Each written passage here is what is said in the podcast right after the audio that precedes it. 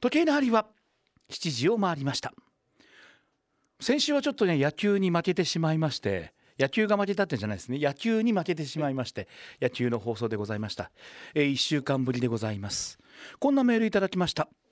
あの手紙でいただいたんですけれどもこの番組聞いてたくさん泣きました。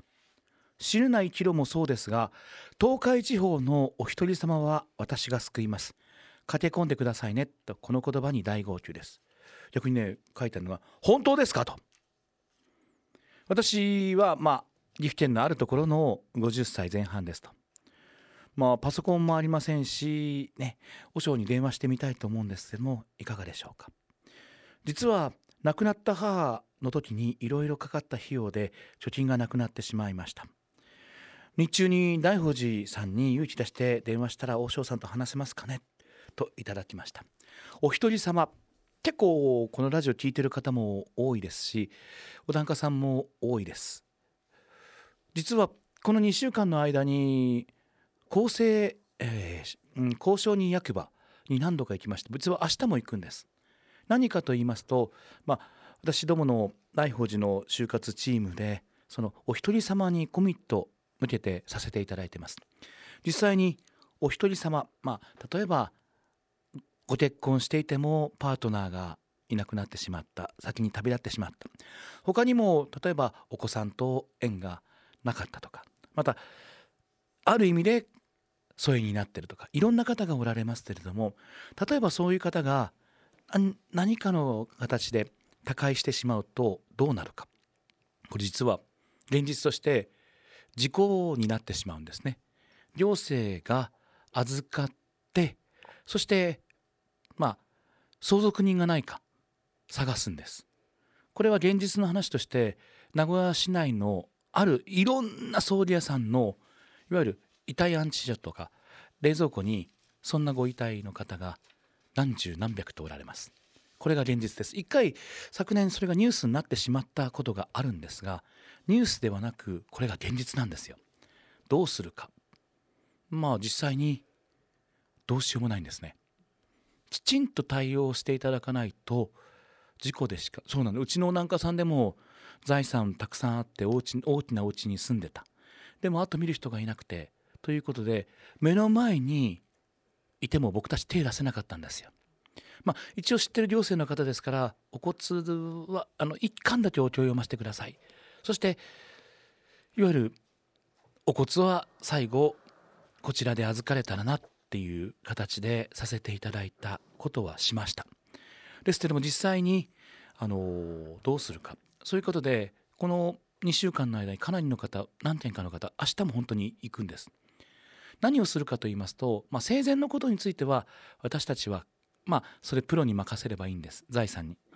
え死後事務人契約というのがあって命終わった瞬間に大宝寺そして私たちの団体に任せてくれというその契約を。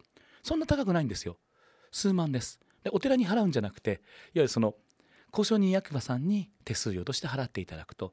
そしたらもう僕が死亡届も出すし僕がお経を読むし僕が模試に代わって納骨までさせていただくというそういう書類をいわゆる提携させていただく。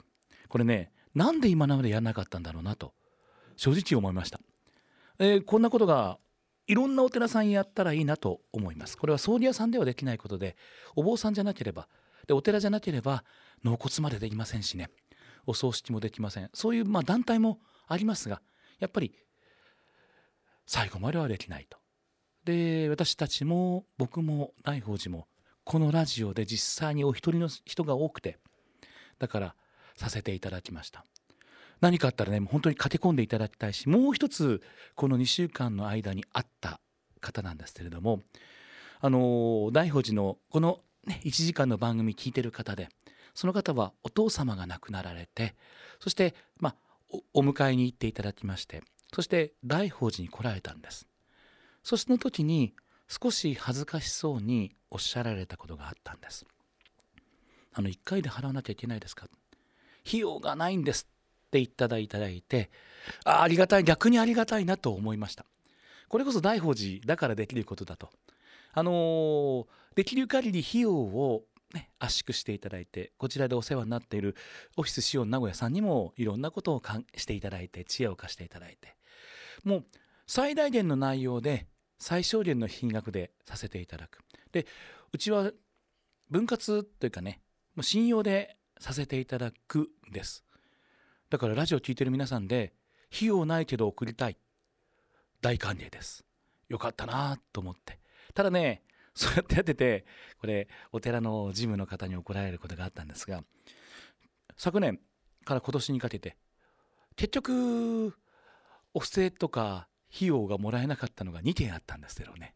まあでもそんなことがあっても遅れるそんな場が東海地方にあるんです。まあいろんな方向に話が今朝ね今日は言ってしまいましたけれどもお一人様の方そして費用がないから遅れないっていうことは東海地方ではもうなしにしましょう。私が受けます。大宝寺が受けます。費用がなければ別に月ね数千でも結構です。ね。大切な人の最後精一杯送ってあげてください。そしてお一人様の方も最後花を咲かせて送らせていただきたいと思います。大宝寺に駆け込んでください。そしてそれまでの間はこの番組で1時間楽しんで笑ってください。今日も駆け込んでくださいね。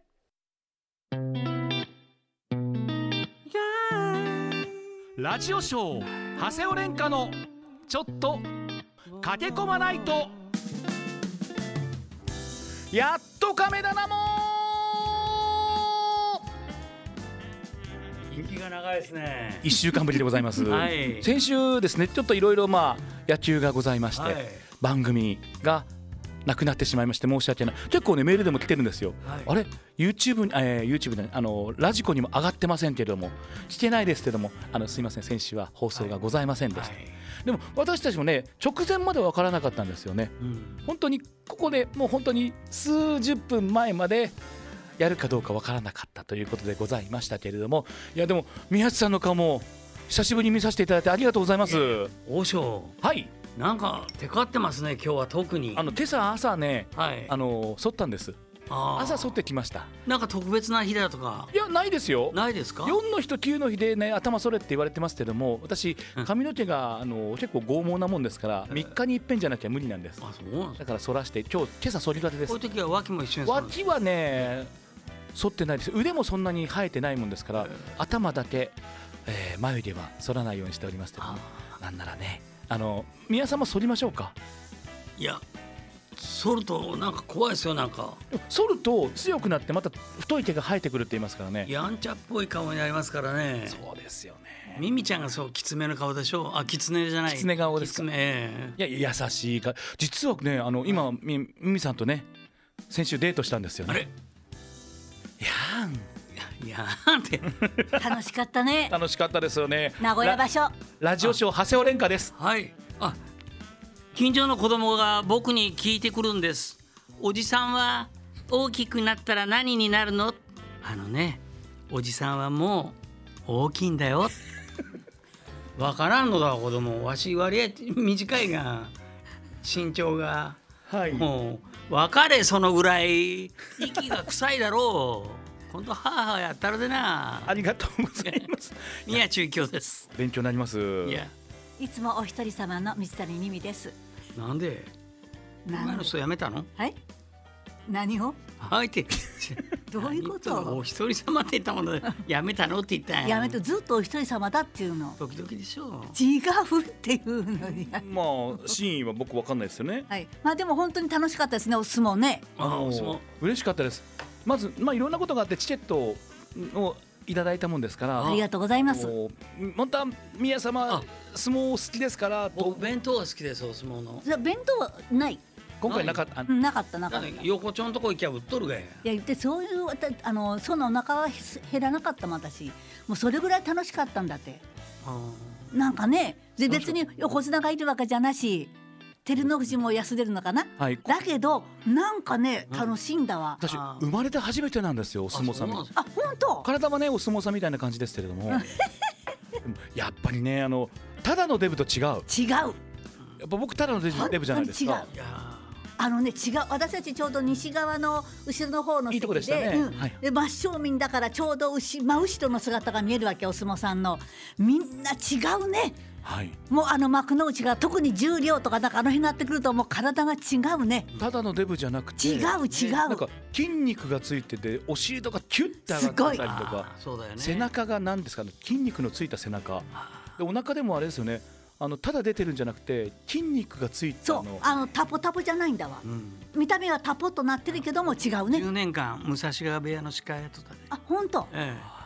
ほんだけど、うん。あのーその後まあ行くとこまで行って、うん。か行った方が絞った時に、うん。その人の人生が出ちゃうんだよね。あですね。だからそれほんで大変らしいねミミちゃんは相当絞ったんでしょ？若いそうだよ。だってもう横綱の時のあるままではいかんでさ。って何を言わせるの本当に。いやでもあの初めてミミさんとデートして。楽しかった。でしょうね。ほんで終わった後もね美味しいとこごちそうさまでした。行ってきましたあの懐かしいとこ行かしてもらいま名前言ったらあかんでしょ。行ったらいかんですね。ですが一緒にあのデートしてご飯昔て私も本当にみんな知ってるわ。名前言ったら、うん。お店の名前言ったら。美味しいお蕎麦屋さんなんだわ。そこへふっとみんなで行きましょうか言ってね行ったんだもうわかるがね。行ったらかんて。行ったらいかんけどそれでわかるがね。名前は言ったらかんて。あの畜産の方にあるやつですね。行ったらかんて行ったらかんて。っていかんはいという、いうことでございましたけどもね。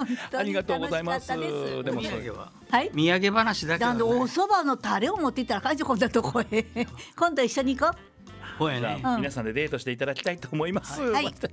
さあメール紹介させていただきましょう。い、きなりでございますけれどもね、えーごめんなさい。あメールお願いします。はいえーマイケル・ハクションさん、はい江南の方です。お盆にご先祖様をお迎えする、えー、キュウリ、そして、ナスの馬の飾り方、置き方、いつ頃から準備すればいいのか、またそれをいつ処分すればいいのか教えてくださいえーとですね、まず、用意するのははい。13日がいいんですけども、はいお坊さんがそれ以前に来てくれる場合でしたら、はい。まあそれに合わせてでいいんじゃないですか。13日前でも後はでもいいと。結構キュウリとかナスって、えすぐ悪くなりますので。もう98%水分ですからね、キュウはい、リなんか。だから3日間出してるともうだいぶ悪くなってきて。さすがにね。で、ええ。キュウリ知ってます？うはい。あのお越しになる時は何に乗ってくるか知ってます？何？タクシーじゃないよ。あ何何なんだろう。あのキュウリに乗ってくるんですよねキュウリは馬なんですよ。ちょっとでも早くこっち来たいと。はそういうことなの？早馬でこっちに早く来たい、だパカパッパカパッパカパッパって乗ってきて。で帰りはうんやっぱり名残惜しいでしょう。でお土産いっぱい持ってってもらうように牛舎牛なんです。ナスが牛。でキュウリが馬、来る時は馬キュウリに乗ってってもらって帰りはナスに乗ってゆっくり帰ってもらうと。ほ知らなかった。でもねでその後どうしたらいいかっていうと、まあ、ゴミに捨てないで、うん。私たちやっていたサバサバっていうのを作るんですけれども、ええそのナスとかキュウリを、まあ、サイコロちっちゃなサイコロ状ですね。1センチぐらいに切ってもらってそれをお墓とかあの、まあ、家の庭とかに、う。うん。いわ。ゆるガキに施す。見えないね。あのいろんな巻くの？巻いていただいて見えない人たちにあのおすおすおすお裾分けすると。それでいいと思います。そうするとね勝手に持ってってもらって何もなくなりますので、うん。うんはい。知らなかった。だからねあとだからでもキュウリねほんとすぐ悪くなりますから。はい。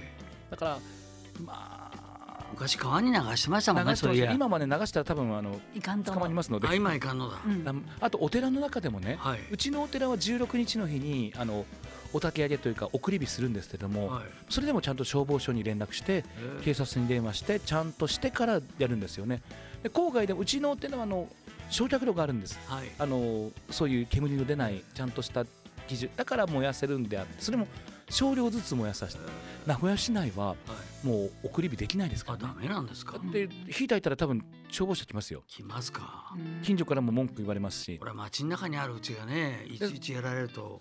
だからあの、まあ、お寺に持ってってはい。預かって処分してくれるところもありますけれどもその場合どうしたらいいんだろう？まあお寺さんに聞いてみるのがいいんじゃないですか。ですね。でもねやっぱり大切な人が食べたものだから、はい。あのねお土産だからゴミには捨てたくないなですよね。と思いますが。昔ね「カムイ伝」という本を読んだんですよ、こうしたらそのお盆が終わると、はい。それをみんな川に捨てられる、はい。そうするとそれをすくってつか漬物屋をやりだして、はい。すごい流行ったっていう話なんですけど、はい。あここれはただだからね仕入れ値が、はい。ええ話だなと思って。いいですね。もうその頃からこの商売屋さんにいらっしゃい、もう指紋がないもんわし。こすりすぎて。何素敵でございますよいねやいやいや。あの名古屋駅の方でいろいろそう。繁盛でございまして。わかるわかる。皆さんお願いします。あとえっ、とね卵屋さん。はい。今日はラジオショー長谷尾蓮香さんのお誕生日ですねおめでとうございます、ありがえー、宮地区ミミさんせーのでお誕生おめでとうと言ってあげてくださいと。せーのおお誕生日おめでとうございます。ありがとうございます。いや嬉しいですね。そんなあの放送で初めてですね放送で。この放送日に重なる誕生日ってすごいよ。ないですね。ないよ。ね、うん。毎毎年変えていけばいいんですよね誕生日を少し。そんなこと選んでいいんだって。選んでいいの？そういう時だけバッと盛り上がれば、はい。美味しかったね。ねえ。あのあのケーキまで私たちいただいちゃったね。そう美味しケーキいいよた。だきました。ありがとうございます。ありがとうございます、ケーキいい話でございますけれどもね。ああはい。ああじゃないあということでね 今日も皆さんねあの駆け込んでいただきたいと思い何歳でしたか？え50と1になりました。はい。去年53です。若いね。50代。であんたとは一緒だよね。51歳と74と74あと5ヶ月75だであんた。え？もう年金もらったのちょちょっと待って。7万。あんたのがお兄ちゃんだよ。さあ皆さん駆け込んでください。ラジオショー長谷尾廉歌のちょっと駆け込まないとメールは CBC 公式ホームページ番組メールボックスから。ファックスは052-263-6800 052-263-6800まで。おはがきは郵便番号460-8405 CBC ラジオラジオショー長谷尾廉歌のちょっと駆け込まないとまで。ツイッターはハッシュタグ駆け込まないとかけこまはひらがなナイトはカタカナです。かけこまナイトでつぶやいてください。駆け込みお待ちしてます。焼きそば香るの今日もラジオです。ラジオコラムニストの焼きそばかおるさんラジオを楽しむコツを教えていただきたいと思います。お電話つながってます。焼きそばさん。はい、こんばんは。よろしくお願いいたします。お願いします。あ、おしょう、お誕生日おめでとうございます。ありがとうございます。焼きそばさん暑くないですか東京は？あー、暑いですよ。はい。ご無理なさらないでくださいね。大丈夫、大丈夫です。さあ八千葉さん今週どんなお話でございましょうか？はい、今日はですね、えっ、と、久しぶりに難読地名クイズをやりたいと思います。ああのまあ、ラジオ聞いていて、はい。耳なじみのない地名が出てくると、これ、漢字ではどう書くんだろうと思う時があると思うんありますすでが、ね。はいはい。そんな時に、まあ、知っておくといいんじゃないかなということで、はい、うんえーちょっと何問か出してみたいと思います。お願いいたしますはい、まずはですね、これは、おしょうはご存知かもしれないですけど、これ、まず1問目は町の名前です。はい一問目です、はい、鳥取県東白郡の町の名前です。えー漢数字の3に朝、町と書いて何て読むでしょ関数字の三に朝に町う。はい。三丁さ町あ三丁町、あーじゃないですえね。違う三丁町じゃないですね。これまずあれ三とは読まないんですか？えーっとですね、3じゃないですね。ミーとかそうだおああ、はいはいはいはい。あみーで合ってるそみちょうみみやということはこれ朝は難しいんですね。これあのちょっとちょっと答え言いますね。はう、い、これ三笹町と呼びます。ああ三笹町ですみささ聞いたことあるよねはいそうなんこれです鳥取県の中央部に位置をしておりまして、はい。あと三笹温泉というのが有はあ名で、はあはあ。これ志賀直哉や松本清張の小説にも登場します。はい。で由来はですね、この湯に浸かると3日目の朝には病が治ると噂されたことがこの三笹町の三、笹えー由来になっております。ミササ三笹温泉。あの皆様行っていただいて。はい。ね。ぜひぜひぜひ。手癖がはい、治る、手癖なのじゃあ2問目いきますね。手っちゅうのそれはじゃあ二問目お願いいたしますはい、次は山の名前です。はいえー香川県にある山で紫の雲が出る山と書いて何と読むでしょう紫ののの目あ東雲だね。山。はいあ、え、もう一回、もう一回お願いします。東雲は違いますかあーじゃないですね。これちょっと難しいです。ほもうす素直に紫雲出山？違うと思うここれあの答え言いますね。これ紫って呼ばずにですね、はいシウデ山って読みます。シウデ山はい、シこれ難しいですよね。シウデ山シウデ山。ほはい、へシーウデ山ですね。すごいですねこれあのー実はですね、この山がですね、えー、352メートルの小高い山なんですが、なんとですね、浦島太郎とちょっと関係がありまして、はいあこのシウデ山というのはですね、乙姫様からもらった玉手箱を開けてしまった場所という言い伝えがあります。ほで、この玉手箱を開けた開けた時に白い煙が紫色の雲になって山にただびいたことから名付けられたと言われています。これシウデ山なかなかこれラジオで聞いただけだとシウデ山ってなんて書くんだ漢字っ思いつかないですよねね難しいですね。三問目お願いできますか？はい。これは奈良に奈良市にある地名です。奈良はい今日今日が終わる今日っていうのは京都の今日ですね。はい京都の京ですはい今日が終わると書いて何と読むでしょう？都が終わるって書くんですねはい。京都の京で今日が終わるあミミさんだって関西でラジオずっとやってたじゃない分かれへんやん。うにくれて考えええんだわで京都都の落ちとか京って字ですよね。はいこれ難しいですよ。これはこれですね。終わるの方が難しいです。あー今日はそのまま今日です今日は今日でいいんですか？はい。今日は今日でいいです。さあはい。じゃあこれこ答え言います、おね。願いします京バテ。京バテバテるってこと？そうなんです。あの果これは平平城京の東のは橋、えー終わりの部分に位置したことが地名の由来になっておりまして、現在は住宅地として発展しております。今日バテ。はいはい今日はでえ今日のちなみに鉄道ファンのね、和尚にちょっと情報なんですが、はいこちらですね、JR 桜井線が走っておりまして、はい。この京バテ駅は木造の駅舎で大変今綺麗になっております。いいっすね。で、かつてのお駅の事務室だったところが今喫茶店になってます。今増えましたよねそういうところ。でね、無人駅なんですけども、喫茶店のところは人がいるということですね。嬉しいな。さあ、最後いきますね。はい。はい。はい、長野市にある地名です。はい。鬼がない里、鬼がない里と書いて何と読むでしょう？天国あーあ、うまいですね、それ。えー我が家？じゃない。あ我が家。あ 宮地家？ようけおるもんおるの？幻想まで出てくるもん最近ああーこれ難しいですな。はいこれじゃあ言いますね。これは鬼は木と見まして、あはい木なさ。きなさひなさこれ難しいでしょ？これ、はいこれであのちょっとちょっと紹介しますと、長野にはですね、鬼女と書いて鬼女にまつわる伝説があります。はい。平安時代、源の常本の寵愛を受け寵愛を受けたはい。もみじという美しい女性がおりました。はい。でそのもみじは京の都から流されて長野の地にやってきて京の文化や読み書きなどを伝えて暮らしていたんですが、はい。い、つしか兵を集めて山賊を味方にして力ずくでも都に帰ろうと考えるようになりまして はあ綺麗だったもみじはは鬼女鬼女と呼ばれるよう呼ばれるようになったそうです。はでもみじは33歳で命を落としましてそれ以来、まあ、鬼がいない里ということできなさと呼ばれるようになったそうです。三十三歳怖い。怖いっただね。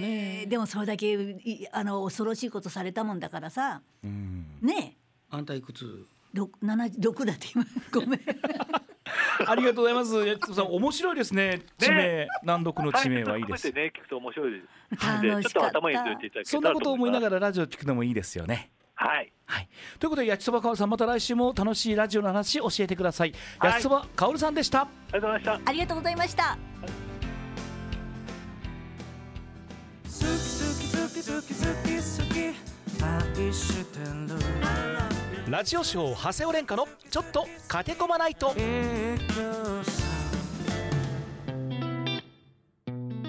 ゃあ皆さんお願いします。岡崎の一番星さんは岡崎の方内職しながら聞いてますよ。お尚ちょっと聞聞きたいんですが、はい。主人は長男ですが代々のお墓には入りたくないと言ってます。子供には言ってありますがわがままでしょうかっていう。いや全然わがままじゃないと思いますよ、はい。別にそんな入りたくなければ入らなくてもいいし。亡くなったら分からせんもんね入れられてもまた逆によくうち何回もこの番組では言いますけれども、え例えばねあの嫁さんしゅ、ね、姑さんとか小姑にいじめられてえなんでそれでまだ死んだ後も一緒のお墓入んなきゃいけないの？なんて人も多いですから。多い。でまたご主人とねあのねあなたにこんだけ苦労させられたのにえー死んでからも一緒にいなきゃいけないなんて人多いですので全然わがままじゃないし自由だと思いますよ僕は。あの今までのお墓の概念っていうのはあれは業者さんが作っただけのことですから。だって皆さん毎回言いますけども土葬だったでしょ？はい。昔は。そうです。ですもんね。それぞれ埋まってるところが、えまた後からね改装してっていうところもありますけれどもでお墓なんて本当に100年前は爪と紙しか入ってなかったんですから。でしょ、そうですね。そう考えたら、はい。どんな形でもいいんじゃないですか。そうですよね。はい、今はね土葬っていうことはほとんどこの国では不可能ですけれども、あそんな考えこと考えたら別にどんな形でも昨今だとねーえ。例えば樹木葬もありますし万象様のああいう納骨堂もありえますし、はいはい。海に流す人とかあね。そういや和尚はい新聞大きいの撮った時に何この前うん。左を向いて映ってみたの和尚が。かっこよかったよ。知らんもんどこの新聞に？うん。ああの太陽が上がる方の、あ。朝日？毎日。じ ゃあうまいなあいやいやいやいや先輩勉強になります。ありがとうございます朝の昼あの太陽の方ですございます、はい。うわ悔しい。ミミちゃんが当たるなんて。なんで？でもそんな。そうです。別に順ねルールなんか別にいいと思いますよ、うん。うん、そんなことよりも形より気持ちですもん。嫌な気持ちのままね思うんだったらはい。いいの選んだ方がいいと思いますよ。そうですよね。お寺でもそのお寺嫌いだったらもっといいお寺さんね気に入ったお墓でもいいしそんなこと考えなくても昔は例えばお墓とかねお家を守るために名字変えたりとかはい。家督相続のためにあしました。今そんなことはなさる人の方が少ないですから何でもいいと思います。今日の一言いい？はい。形より気持ち形より気持ちです。覚えた？覚えたってあんた俺の嫁に俺嫌われとるが 屈強かなんかであんた壺の中こんな風にして入れられたら嫌何でだなと。もいいがね。今までお世話になったんでしょうあ長いこと。何でもいいです。最後は最後ぐらい少ないようにさせて大丈夫で奥さんに。すあの宮内さんもし何かあったらここに毎回おお骨持ってきますから。本当に？嘘。い。や？いいけどさ なここにお骨あ置いて。んたいつまでやる気なの？しゃべれ。失礼なまあどっちが先か分かりませんけど。はい。はい大丈夫です。けんはい。それで決まるじゃんけんで順番決まるんですか？ええびっくり。あ勉強になるマわラソン旦那さんから長谷尾おお嬢様、はい。お誕生日おめでとうございます誕生日と命日は誰にも誰にも必ず迎えられますね。下読み？先日はミミさんと大相撲名古屋場所見物良かったです。あこれも あのなんか載せていただいたんですね。皆さんが、あの知ってたようです。今日妻と碧南の姉の家に行ってきたんですが兄の葬儀でお世話になった葬儀屋さんが潰れたそうです。笑ってはあかんけどもうこういう時代なの今。ありますしえなんかー、最近は家族葬や直葬などで葬儀屋さんも儲からないみたいですね。高齢者はたくさんいますが葬儀の仕方が変わってきたんですかねって。本当？だからインターネットでねはあの注文できたりとかしますしね。でインターネットで注文すると大体その葬儀屋さんじゃないんですよね紹介業者の方が多いですからそんなことも考えて。町の葬儀屋さんってね今だいぶ少なくなりましたもんね。まあどんな葬儀屋さんがいいか。はい。それは分からないですけいやでもこれ葬儀屋さんが潰れてく時代ってびっくりした、結構潰れますよ。へお石屋さんも結構ねあの倒産したりとかしてますのでだからまあいろんなこと考えて、だってお寺だって倒産っていうかね解散する時代ですよ。見る人がいなくて、うん、だからもう本当に何が正しいかわからないです。でもやっぱり一番気持ちがいいところがいいですよね、と思い嫁のとあれだね 僕は。それ嫁さんに聞いてからの方がいいって、そん。なこと関係ない。わしのが先なんだ。そうだけどあんた隣に置かしてあげるわちょっと。う。うちあの宮地さんとミミさんと坪井さんのお墓3つ。なつもりくも入れてくれてありがとう。これは大変だと思うよ犬の糞が。なんでですか？ファンの人がいっぱい来るんじゃないでしょうか。まだまだ皆さん駆け込んでください。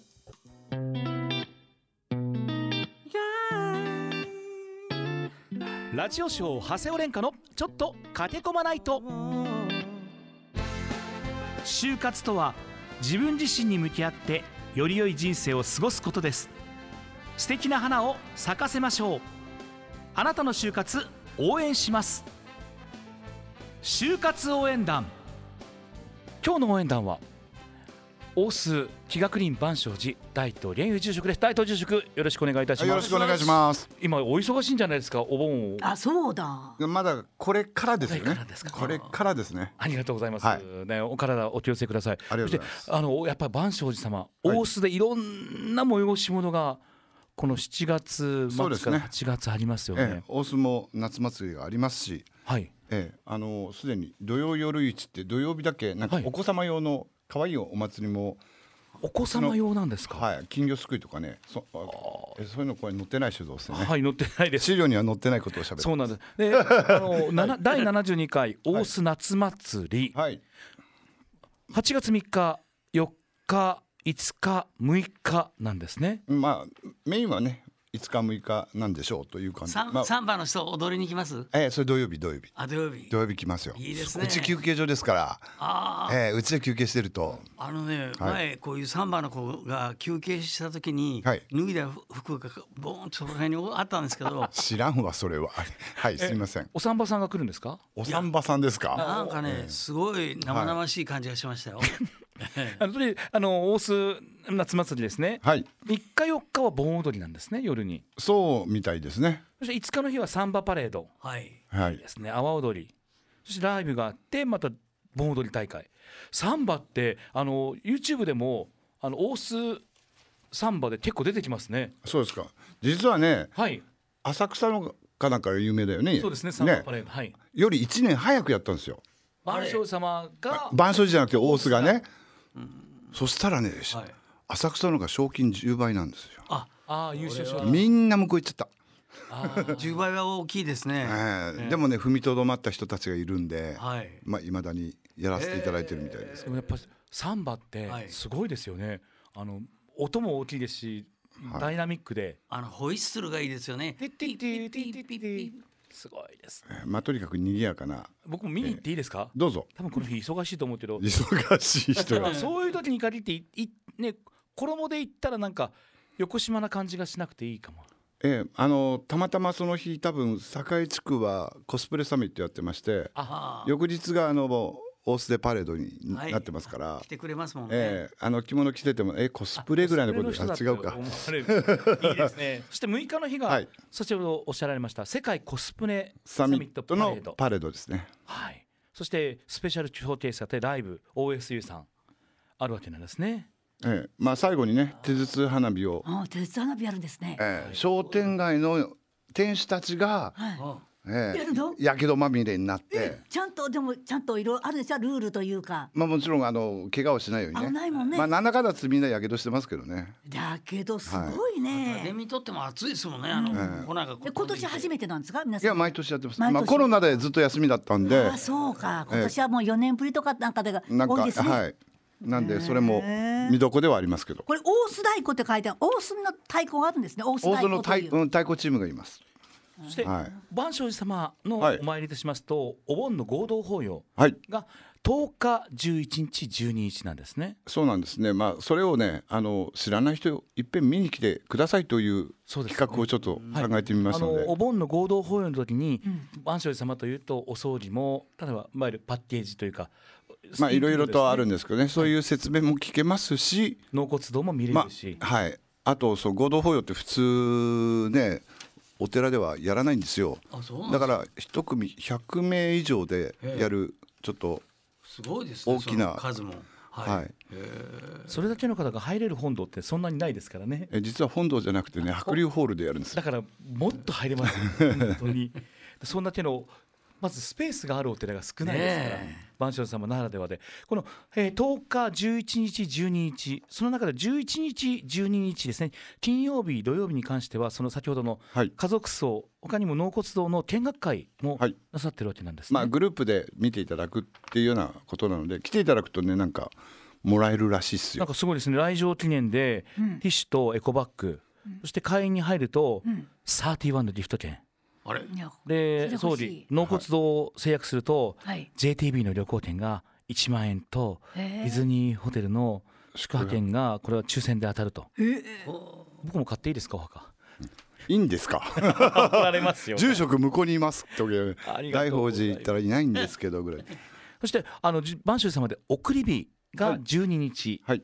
あごめん迎え日が迎え日ですはい。12日で送り火が15日はい。なさるわけなんです、ね。そうですねそして何よりも8月6日の日曜日は万象寺様はい。大東寺、えー大東住職の大人の寺子屋。はい。このラジオを聞いて行ったって方が何人かメールもいただいておりますけれども、え今回ちょっと強烈なことを喋りますどんなこでとなんですか？え？実は言っていいのかな？大丈夫です。ちょっとだけでも。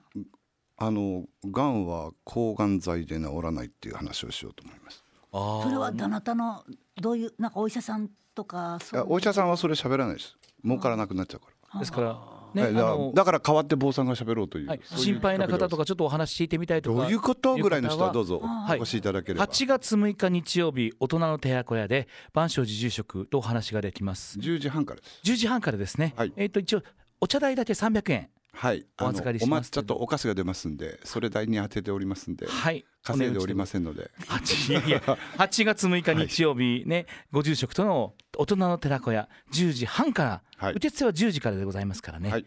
万象寺の白龍館の2階ホール行っていただきたいと思います、はい。やっぱりこの夏も万象さんでいろいろ楽しんでいただくのがいいですよね。はい。まあとどめで余分な情報を言っておきますと、はい。8月22日にはい。旧暦の七夕をやります、そうですね。先週もおっしゃってましたね、はい、だって新暦の7月7日梅雨時にですよね。会えるわけないでしょ、はい。うん。旧暦ですもんね、もともとは。もともとはね。え中国にしろ日本にしろ旧暦でやっていて、その七旧暦の7月7日に織姫と彦星会えるかどうかって言ったらね。そうですよね。だって雨ですもんね普通はね今の時新期だとね。暦でいけばね。だから、はい。ですからね万象様ぜひ皆さん足を運んで、はい。え住職ともいろいろなお話をしていただきたいなと思います。ということで今日の応援団は大須はい。日学林万象寺住職の大東源友住職でした。大東住職もうちょっといていただいてもいいですか？ということはファックスもらってもいいということですね。いいともって言えばいいんですか？古いネタが。はい。まだまだいてください。大東住職でした。失礼しました好き好き好き好き好き好き愛してるラジオショー長谷尾廉歌のちょっと駆け込まないと。教えて、おしょさあメール紹介させていただきましょう。南かなさんは西吉からいただきましたお盆のお墓仏壇のお墓お墓の花はいつぐらいから用意したらいいのでしょうか？と言いますけれども大体ねあのお仏壇の花でもすぐ悪くなっちゃいますからね、今早いよ本当に、うん、だから早めにまあいいんです。例えばね中に10円玉入れるとか、はい。あの中にあの水の中に例えばブリーチ入れるとかね。それだけでもちょっと変わりますけども何よりもで外のお墓場は下手したら朝入れたらもうお昼には煮立ってますから。工夫したい時ありますもんね。例え。ばだ僕あ夏ははい。七尾花にするとかいうのもああれします。けど関西行くとお墓の花は七尾花が多いですので、うん、あれはね蓮の花を模したものだって言いますので私たちでは。だからまあいろいろ考えていただいて、はい。うん、いいんじゃない？お参りするときに今持っていけば年の夏は本当に暑いね。暑いですね、えー干上がらないでくださいね。初めてじゃなこんな私たち74年来てるけどさ。体が偉いもん。こんな夏初めてだよね、えー本当で、良い子たち、服を脱げ。良い子たちですよ。え私悪い子はい、メール紹介しましょう。さあ、あ誕生日来てますね。はい瀬戸のてっちゃんさんいただきました。えー今週の7月26日、僕の誕生日ですということで祝ってくださいということでいきましょうか。せーの、瀬戸のてっちゃんさん、お誕生日おめでとうございます。この人も来てるよえっ、と4月いつだった？はい、その人今何日？何？26日ですこ。れ7月26日って書いてこれこれえ？一宮市のウータンさんかじゃあお願いします。えーとラジオおしょ長谷尾廉香さんお誕生おめでとうございますでしょ、はいで私たちいつまでも私たちのアイドルでいてくださいねということで,、はいでちなみに4月26日は私の父親の誕生日です82歳になりますじゃあ82歳のはい一宮のウータンさんのお父さん、お誕生日おめでとうございます。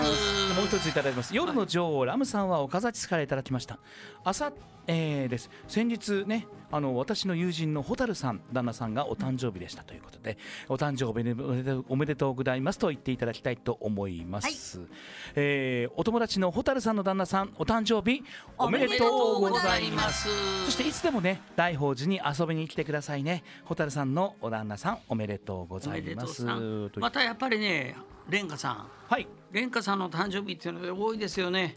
えー、いただいたのが刈谷の高坊さん。はい。お誕生日おめでとうございます。はいあ、来ておりますね。8月2日、宮地さんの嫁の誕生日でしたねおめでとうございますお。嫁さん怒れへん？そんなこともう一ついただいております。ありがたいです。あの、えー、この小森まなみ普及会会長さん、鳥取県からいただきました。えー、昨年3月、がんにより68歳で他界した僕の父も7月24日生まれでして、だということでね、古希だったということでございます。えー、千葉玄華さんが、えー、と豊橋の方ですけども今日は長谷尾蓮華和尚のお誕生日ですねということで最近いろんな場所でお会いしますが和尚の本性が分かってきましたということです本性どんなんだろうね。ほらいいことでしょうはい。頭ツルツルだもん ありがとうございます。がっぷりナチュラルさん言っていただきました。えー、7月15日にお寺から外おば、ね、お当場を受けました。お墓にお供えしました。古くなってきたお当場が増えてきました。どこに処分すればいいのでしょうか？あの古くなったやつが。はい、あのおそのね霊園とかねお墓にもお当場処分すあるとこのギチャギチャギチャとなったやつそうです、ええありますし他にもあのそのお当場出していただいたお寺さんにも結構ですいいんじゃないでしょうか、お寺さんに相談してみるのがいいと思いますあじゃあ大東住職お願いいたします、はいい、きなりでございますがすみません。えー、小牧のピンクレディーさんから。メガネなしでも読めるんです？あのメッセージで蓮華さん、宮地さん、ミミさん、大東住職こんばんは。お尋ねですが、大東住職は時々出演されてますね。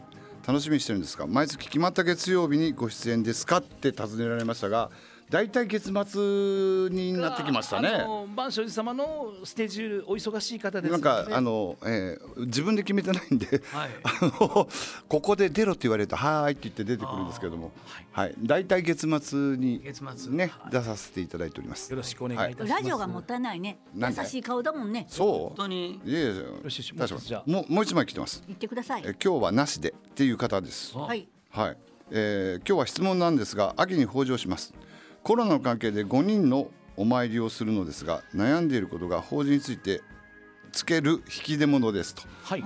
どういう意味がありますか？まあ別になくてもいいと思いますけどね。まああの強いて言うとねあの来ていただいた方がやはりあのお供えをしていただけるはい。とかそういうのは、ええ。まあお囃子というのがええ。昔は、その程度ではい。別になかったからな。そうごとか合成にする必要はないと思いますし。うなぎとかなんか出してもいいんです？悪くなっちゃいまわすかえその場で食そううの場で食う。それは会食でしょう、えねそれはそれだけどそそこで引き出物の話なんで、お見舞い、はい。おお土産ですよね、はい。だからそれは、まああの地方によってもねいろいろ風習があるんですよ。あだから一概にこれというものはないんですが、先ほどね、はい。あの皆さんがおっしゃったおっしゃった気持ちですよ、あ気持ち。ね、気持ちをお返しできればいいんじゃない？兄弟で3人いたら3人でそれぞれっていうところもありますもんね。まあね。模主さんとかだけに任せなくてもいいですよね。まあねいろいろ昨今の方法が。だってなかないからって文句言う人いないですもんね。言う人はいるかもしれない。かもしれませんね。えー昨今のことだから。さようでございます。みゆさんありますか？ちょっとな長くなってじゃあ行きましょう。トヨタのあっくんさん豊田市からいただきました。あの大東住職和尚最近仏壇じまい墓じまいのお話を聞きますと。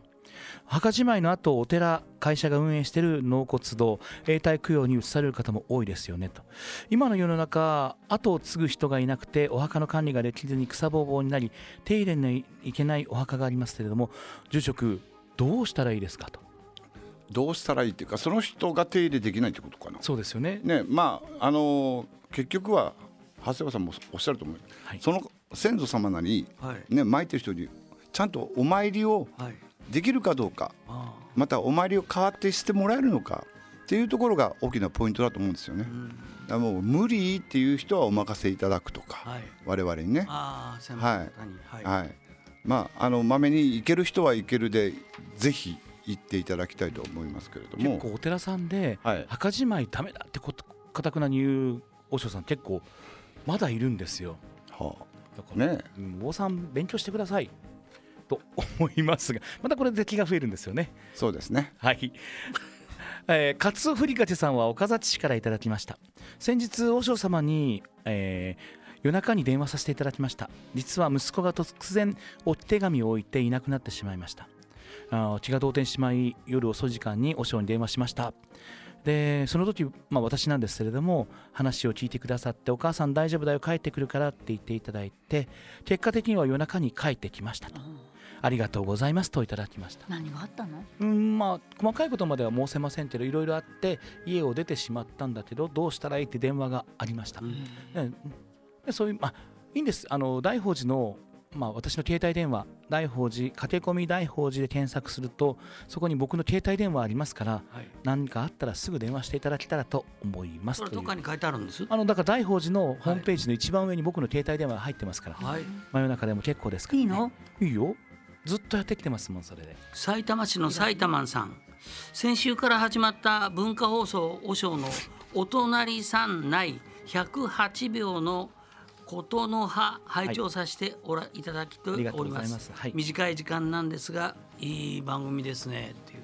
これはどういう？えっと、あの文化放送さん東京の文化放送さんで、毎週金曜日の9時50分ぐらいからなんですけれども、えーラジオショー長谷尾演歌の108秒のことの葉っていうちょっとコーナーをさせていただいて。108秒？でこれがねすごく実は難しくてあ108秒で全部終われと。うん最初は5分ぐらいの話だったんですがい。つの間にか3分になって、あお坊さんだから108でいいないいだろうというよくわからない会議になりまして108秒であの鐘の100やつとそうですねあの煩悩の数だということなんでしょうけれども108秒で地上転列をちょっとどんな話したの？一つぐらい教えて。今までだと愛の話とかちょっとやって108秒で。いやいやもうもうそんな時間ありませんからね。聞いていただ108けたら。秒どこね108秒だがね。パッと言われてでんがね。そうあ愛の話をさせていただいたりとか、え先先週は夏の話をさせていただきました、うんうんうん。夏っていうのはえここでも話しましたけれども泥むって書いてなずむなんですよね、あ語源は。なずむで泥の中で私たちはねあの蓮の花が私たちの人生になぞらえてます。だから仏教では尊いんですよっていう話をして。だから泥の中で私たち、まあ、もがきながらいい花を咲かしますよねという話をうん。させていただきました。聞きましたねこの間ね。はい、聞いたね、うん。ええ。で、うん、毎週毎週そんな話を、えめー、108秒って難しいねちゃくちゃ難しいですね。短いほどね難しいねだから普段だから僕いい適当な話してんだなといやいや僕らだとそこに土壌を入れたりなんかしてもうわけわからんなっちゃうでしょミミちゃん登場なのに108秒難しいわはい、ありがとうございます。じゃあ、いてちゃんさんいただきいただきました。鈴鹿市から。皆さん、僕の悩みを聞いてください。僕は常に強気な姿勢で挑むんです。でも、時々強い恐怖感、襲いかかってくるんです。強い恐怖感が襲いかかってくる。誰かに怒鳴られるんじゃないか。嫌な目で見られるんじゃないか。しらけた目で見られるんじゃないか。私、いまだに強気でいるんですけれども、周りからの視線が気になって気になって仕方がないんですといただきました。ありがとうございます。どうですか？いや最後の最後になるとこの互角とか、はいいろいろな聴覚というのは残るものなんですかね？なくなったらで、聴覚は最後まで残るって聞こえるっていうふうに言われますし、で大体あの完全にあ人人間の体の細胞が全部止まる前にはやっぱり3日4日かかるって言われますので。えそんなにかかるの？うん、だからどこまで生き、ね、あの生物学的にはどこまで生きてるのかっていう、うん。心臓が止まってからそれぐらいかかるそうでございます。あでもね大丈夫。ミミさんも宮地さんも心臓止まっても3日か4日ぐらい多分喋っとらせるあんた鼻つまみに行ったあるで。んたには負けるわ。ミミさん多分 棺の中入っても やめてやめて。喋っとらせると思いますよ。ということで今週も駆け込んでいただきました。ありがとうございます。ラジオショー長谷尾廉香と。宮中京都ミスタリミミです。そして大東源優でした。また来週も駆け込んでください